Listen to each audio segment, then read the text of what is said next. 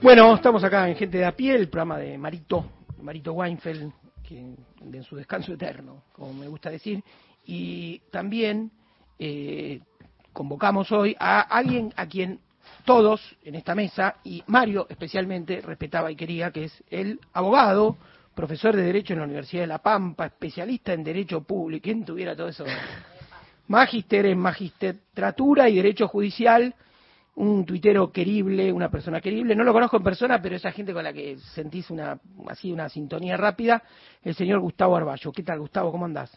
¿Cómo le va? Es mucho, es mutuo, es mucho y es mutuo con ustedes también, así que encantado de, estar acá.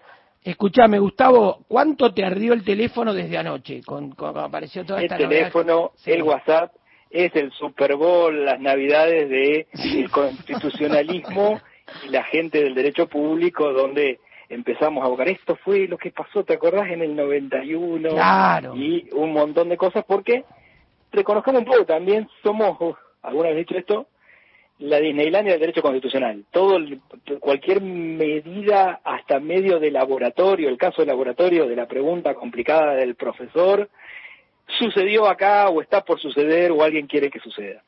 Somos vanguardia, muy bien, qué lindo, qué lindo eso. Eh, bueno, a ver, ¿cómo, ¿cómo te agarró?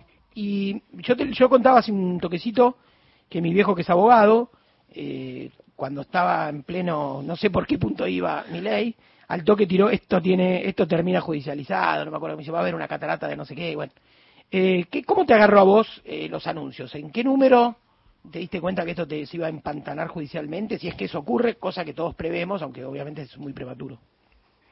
Bueno, ahí vamos a jugar un poco con el, con el escenario judicial que tiene una premisa mayor y un montón de premisas menores mucho más específicas y, menos directas. en la premisa mayor ahorramos trámites narrativos si contamos que si vos agarrás los, los diarios, Clarín, La Nación Hoy, te van a decir cuáles son los constitucionalistas que, que llaman, que habitualmente llaman, 10 de 10 te dicen que esto es inconstitucional ahorremos el narrativo, acá hay un consenso de la disciplina de que esto es un problema porque era un, es un mecanismo súper excepcional el decreto de necesidad de urgencia, en todo, la Constitución dice, cuando sea imposible legislar. Bueno, cuando sea imposible, acá lo imposible no es, lo que pasa es que vos tenés poco capital político en el órgano por donde las cosas van y tenés una flecha de neón que te dice, si va por acá, podés ya mismo tener tu satisfacción garantizada y lo usaron para esta medida orgullosamente desde su punto de vista exorbitante. O sea, no es que se toca un temita, dos temitas, corralito, sino hacemos un paseo transversal por casi todas las áreas del derecho argentino, desde despachante de aduana hasta sociedad anónima deportiva. Ahora, esto genera una tentación de decir es inconstitucional, pero ahí viene un, segundo capítulo que es ¿qué hace la justicia? Mm. Y ahí la justicia funciona en base a alguien que le va a tener que hacer un juicio al Estado o, va, a tener que tener ahí una instancia de litigación que no es sumar opiniones o escribirle cartas a los diarios. En ese punto es difícil pensar, aunque nada puedo dejar de ocurrir en la Disneylandia del derecho constitucional, hmm. es ese pensar que exista una especie de antídoto ecuménico donde dice, así como este decreto explotó y cambia medio media manzana del derecho, va a haber un, venir un fallo que va a disolver, anular todo el decreto para todo el mundo, en todo el país, en cualquier otra cuestión. Eso es difícil porque nuestro sistema de derecho de, control de constitucionalidad presupone que va a venir el despachante de aduana, uno de los posibles, eh, digamos, este, gremios afectados por el decreto, y va a tener que hacer un juicio por la parte que a él le toca. Va a venir un sindicato, un gremio, y va a decir, esta parte de restricción de derecho a la huelga es inconstitucional en lo que a mí concierne, y así. Lo que va a haber es un multiverso de pequeñas acciones donde muchas de ellas pueden prosperar, ¿no? Eventualmente veremos, pero no existe una, así como este fue una, un decreto ómnibus, es difícil pensar que, que exista una acción ómnibus que toca, rompe, disuelva y anule todo lo que pasó ayer. Ok, es como una bomba de racimos y va a ir punto por punto, se va a ir respondiendo. Vos decías, quiero hacerte dos preguntas, no tenemos tanto tiempo, pero dos preguntas y si alguno en la mesa quiere me, avisa. Dos preguntas. La primera, vos hablabas de eh, la idea de, no, ¿te acordás en el 91? ¿Hay antecedentes de algo así en la historia democrática o en la historia argentina? De un, de un decreto de este, de este volumen con estos anabólicos? Se le parece un poquito el del 91. Claro, que era eh, en el 91 pasaron dos cosas convertibilidad, que es la que todos recordamos, y un gran decreto desregulador que parecía que se iba a comer los niños crudos, que iba a desregular todo, que uno podía contratar al escribano que quisiera, aunque prácticamente no estuviera matriculado, y al final no fue tan así. La diferencia del 91 era que el, el espectro de cosas que tocaba o pretendía tocar ese decreto era bastante menor que el de este, eh, que Menem en el 91 tenía potestades tenía emergencia declarada por el Congreso de 89 y delegación de facultades, que también en el 89, en el contexto de hiperinflación, saqueo y demás, le había dado el Congreso, y le no las tiene. Y la tercera, y no menor importancia, es que en ese momento, bueno, tenía una corte claramente muy a favor y no tenía las restricciones constitucionales que después aparecen en la mesa de truco del Pacto de Olivos y que Alfonsín, digamos, en el Pacto de Olivos aparece lo que hoy es un principio general. Señor presidente, usted no puede por decreto. Después aparecen las excepciones. Y por la, por la ventanita de las excepciones, siempre han seguido todos los presidentes usando más o menos el decreto, pero siempre lo usaron para medidas más o menos focales, no con una eh, ambición o, o espectro como el que aparece en estas numerosas páginas de, de regulación y cambios legislativos que aparecen ayer. Mm. Si tuvieses que hacer un orden jerárquico de eh, inconsistencias y constitucionalidades y más abuelo de pájaro, porque esto es un bodoque, ¿no? Este, ¿Cuáles serían para vos las lo más complejo, lo más lo más delicado y, del decreto? Bueno, es difícil, porque hasta yo mismo podría cambiar de idea, pero a mí me parece que hay algo muy complicado en las restricciones, digamos, un poco cierra el círculo del protocolo antipiquetes y demás que, que, fue resolución ministerial la semana pasada. Eh, las grandes eh, eh, restricciones a la agremiación colectiva, al ejercicio del derecho de huelga, se prohíbe, se declaran muchas cosas servicios esenciales para donde prácticamente todo es servicio esencial. Hay un delicado esfuerzo ahí yo miraría con mucho cuidado esos temas laborales. Aparece una desregulación laboral donde de repente aparece una figura desconocida para nuestro derecho, que es el emprendedor con hasta cinco colaboradores, que queda fuera de la relación comercial y se, se, se parece establecer la idea de aquel que trabaja regularmente con otro y le presenta facturas, no se considera relación laboral. Hay una desregulación muy fuerte, de hecho, del sistema laboral con contornos imprecisos, por algunas de esas cosas, el decreto dice va a funcionar conforme a la reglamentación que el mismo Ejecutivo en algún otro momento dictará. Por ahí, temas de vida cotidiana, vamos todos detrás de, qué sé yo, la ley de alquileres y su derogación, pero en el ángulo laboral me parece que hay muchas cosas y probablemente muchos rounds por delante en el término de qué va a pasar el día que haya despido, digamos, u otro, o se aparezcan contrataciones bajo esta modalidad que después deriven en litigio. Pero ahí hay una agenda muy fuerte y que yo pondría ahí en el primer en la primera fila de mi foco de atención. Gustavo, ¿cómo estás? Te saluda Juan Manuel Carg. Tengo, una pregunta sobre la eh, eh, puesta en marcha de esto, porque digo, esto se anuncia en el día de ayer, aparece en el boletín oficial a la medianoche, sin embargo, eh, no hay ningún artículo que diga que el decreto entra en vigencia en el momento de publicación en el boletín oficial, ¿no? Esto es algo que circuló mucho esta mañana, entraría en vigencia a fin de año, entiendo.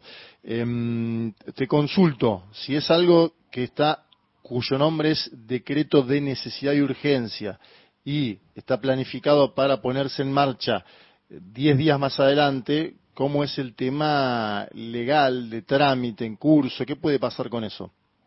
Bueno, hay varias, varias cuestiones. En general prima desde afuera la idea de que fue una inadvertencia de quienes prepararon el decreto hacer algo que suele ser más o menos de estilo, decir que todas las disposiciones de este decreto entrarán en vigencia el mismo día de su publicación, o sea, hoy. Claro. Eso no aparece, y si no aparece, como es una ley formalmente, más allá que tiene eh, equipa, digamos, tiene vestuario de decreto en su alma, es una ley, porque reforma leyes, reforma el Código Civil y Comercial, por ejemplo, se aplica la regla general del Código Civil y Comercial que las leyes, si no dicen otra cosa, eh, rigen al partir del octavo día de su publicación. Esto viene de la época de Vélez Arfiel y demás, donde decía, bueno, lo público, que la gente tenga tiempo de estudiarlo y recién ahí. En la práctica, muchas de las leyes, incluso las, del Congreso y demás, eh, sobre todo las que tenían así el efecto shock o, de impacto inmediato, se iban, pero porque ellas mismas lo decían en un artículo al principio o al final, desde cuándo regían. Acá no está eso, y en principio por ahí es medio leguleyo el argumento, porque finalmente dilata ocho días una entrada en vigencia, pero cierto es que hay miga ahí para decir esto todavía no, en este momento está embrional, está publicado, está entre paréntesis, todavía no rige. Eh, veremos si hay alguna o, hasta rectificación expresa, expresa de esto, o si efectivamente quisieron que así sucediera, o apuestan por una interpretación diciendo, bueno, como es un DNU, en este caso no se aplica y porque eso considerando, hablan de la urgencia, así que queremos aplicarlo desde el día de hoy. Y la comisión, es un tema abierto. La comisión bicameral que se tiene que instalar ahora y pronunciarse sobre eh, el DNU, se está hablando mucho, estamos comprendiendo ahora, yo estudié ciencia política, pero todavía sigo eh, pensando cosas sobre estas cuestiones y estamos viendo que si una de las dos cámaras, en este caso el Senado o la Cámara de Diputados, lo aprueba, eh, avanza, avanzaría. Eh, ¿cómo, ¿Cómo es el tema de trámite en curso de acá en más, más allá de la diferencia de los ocho días, no ocho días? Bien, en diez días esto dice la Constitución. Tiene que llegar el decreto al Congreso. Sí. Tiene que llevar el, jefe de gabinete a la Comisión Bicameral. Esa Comisión Bicameral, que está constituida por una ley de, de 2006, eh, son 16 eh, senadores, 16, 8 senadores, 8 diputados, y no está constituida. Así que ahí, primer cuello de botella, debería constituirse esa comisión bicameral. Aunque, en verdad, pasan dos cosas. La primera es que eh, esa, el dictamen que es esa comisión bicameral no es vinculante para las cámaras, es simplemente un paso decisivo. Y las cámaras podrían entrar al tratamiento de un decreto incluso si la Comisión Bicameral se demorara. Pasado un tiempo, las cámaras pueden intervenir. Pueden intervenir sin necesidad de estar en sesiones, en periodo de sesiones, ni ordinarias, ni extraordinarias, ni nada. Porque lo que están haciendo con este decreto no es que van a aprobar una ley bajo un proyecto de ley que va, pasa a comisiones. Es algo que por sí o por no, se aprueba o se rechaza bajo el formato de una resolución de la Cámara, que tiene que tener la mayoría igual que para una ley. Bueno, entonces, esto podría suceder. Creo que en el caso de, en algún momento, Cristina eh, le pagó al fondo con reservas del central y corrieron de atrás ese decreto eh, a través de, de este sistema donde finalmente iban rechazando eh, el decreto con este mecanismo, porque en ese momento después de, después de 2009 no tenía mayoría propia el entonces oficialismo.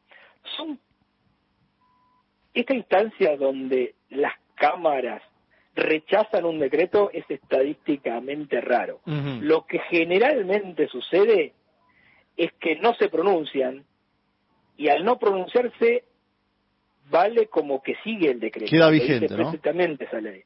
Así que basta con que una de las cámaras se abstenga o lo apruebe para que el decreto mantenga su validez.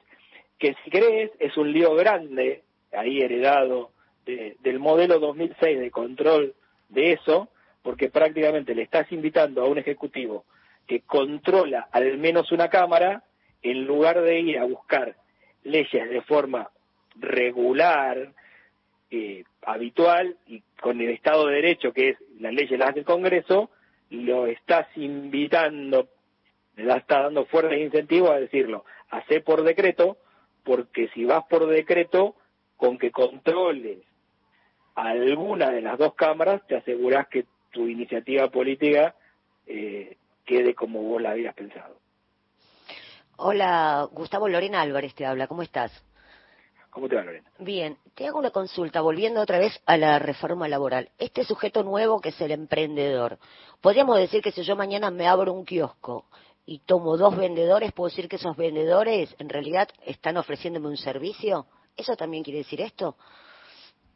Eh, desde la primero, es un régimen hecho a medias, porque lo deja medio dibujado en, a grandes bosquejos y después lo deriva a un reglamento que el propio Ejecutivo va a dictar que no conocemos.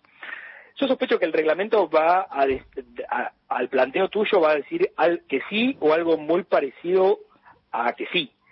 Y esto va a generar un, prácticamente un sistema donde el derecho laboral, tal como lo conocemos, ha dejado de existir para emprendimientos chiquitos que, o, para emprendimientos donde las empresas eh, grandes se tercericen a través de este sistema. ¿Qué tan, ¿Qué tan exitoso va a ser esta idea? Bueno, ahí no me permito también, digamos, vos le das esto a cualquier abogado que trajina el fuero laboral y te va a decir, sí, por más que la ley diga esto, no está derogado el principio de primacía de la realidad, dale la forma que quieras, cuando una persona trabaja todos los días para un mismo empleador, está usufructando el trabajo de otro, y eso es una relación laboral con todos los condimentos y restricciones de la ley de contrato de trabajo. Así que por más que hayas inventado esto, para lo que sea, para lo que tenga olor, digamos, se ve como una relación de trabajo, huele una relación de trabajo, para esa relación de trabajo, la ley y históricamente los laborales lo han hecho así, que son muy, entre comillas, pro operario, es probable que no compren tan a valor nominal esta idea de que se puede regular. Pero esto es cosas que recién vamos a empezar a saber de acá a un año y pico cuando alguien que haya armado el sistema bajo esta modalidad empiece a tener sus eventuales contingencias o litigios. Perfecto. Bueno, Gustavo, eh, quédate en línea porque vamos a ir todos por línea privada a hacerte consulta. Estupendo. Este, bueno, gracias por esta, por esta charla, la verdad súper esclarecedora y bueno, te repito, sos un amigo de la casa y, ya que estamos en esta especie de requiem final, este Marito te, te, adoraba y te tenía muy, muy presente y como hombre de consulta, así que desde donde esté también él te abraza. Che, un abrazo inmenso. Un abrazo grande, grande a todos ustedes. Chao. Bueno, era Gustavo Arballo. Gente de a pie. Hasta las 17. Todas las radios. Una, sola, señal. Nacional Digital. Escúchala en nacionaldigital.com.ar. Nacional.